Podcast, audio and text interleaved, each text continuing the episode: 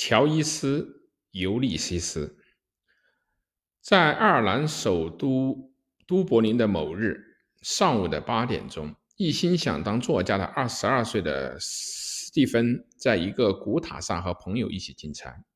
这里正好可以把都柏林湾尽收眼底。他的父亲拒绝承认父子关系，同两位朋友住在这座塔上。他在一个私立学校承担历史教学课。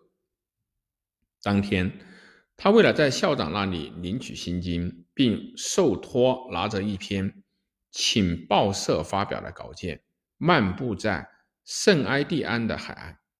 他一边望着大海，一边沉思自己精神上的孤独和母亲的去世。同一天上午八时，利尔波尔·布鲁姆正忙于为自己和妻子茉莉准备早饭和外出购物。购物归来的时候，带回了别人寄给他妻子的邮件，其中有妻子的情夫博伊兰寄给他的信。茉莉说，她要在当天下午去看望博伊兰。布鲁姆是《公民报》的一个普通的广告推销员，是意大利。匈牙利籍的犹太人，三十八岁，无法强制干预其艺术家妻子的行为。布鲁姆来到了邮局，取出了邮局带去的一封化名为玛莎·克利福德的信。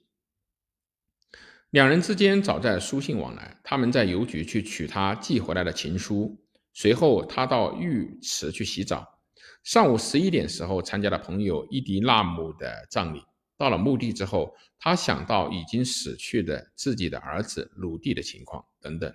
中午又为解释一家名作“机智”的店铺的广告图案去到报社。就在他离开的同时，斯蒂芬拿来到了校长委托他带来的稿件。斯蒂芬因为领到了薪金，便邀请他在场的人到酒店去饮酒。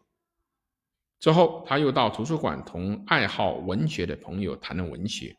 斯蒂芬说了他个人的对莎士比亚观。布鲁姆也来到了图书馆。他去报纸核定本查询处时，经过了斯蒂芬等人谈话的地方。下午四点，布鲁姆在餐馆用餐，在旅馆用餐。五点顺便到酒店去喝酒。晚上十点到妇产医院看望住院的普阿因伊的夫人。布鲁姆在妇产医院遇到了斯蒂芬。布鲁姆因为儿子的夭折，是一方面心情孤寂，一方面迫切需要有一个儿子，因而对斯蒂芬这位年轻人产生了一种父亲般的感情。斯蒂芬为了请朋友喝酒，晚上来到了街道上，布鲁姆也跟随儿子，于是展开了第十五章梦幻剧的场面。一这一场面在科恩夫人所经营的妓院中达到了高潮。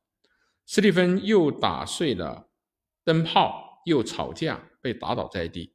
布鲁姆在一种像对待死去的儿子似的幻想中搭救了斯蒂芬。斯蒂芬也渴求有一位能够激励自己、给自己以精神抚慰的父亲，所以对布鲁姆产生了亲近之情。于是，两人漫步在深夜的街头，相携回到了布鲁姆的家里面。布鲁姆要求斯蒂芬留宿在自己家里，而斯蒂芬拒绝了这一要求，离开了他的家。布鲁姆上床就寝，最后以他妻子的内心独白结束。这是这场梦幻剧的一部分。这段独白以没有句号和逗号而著称。这部作品借用了荷马史诗《奥德修记》的框架。斯蒂芬即特勒马克斯，布鲁姆即奥德修斯，也就是尤利西斯。莫利即佩涅洛佩，布鲁姆于都柏林市中心徘徊游荡，就是尤西尤利西斯在地中海流浪的重演。《尤利西斯》一书对意识流的创作方法做了开创性的实验，给予现代文学以很大的影响。乔伊斯的其他作品还有《为分离根守灵》等等。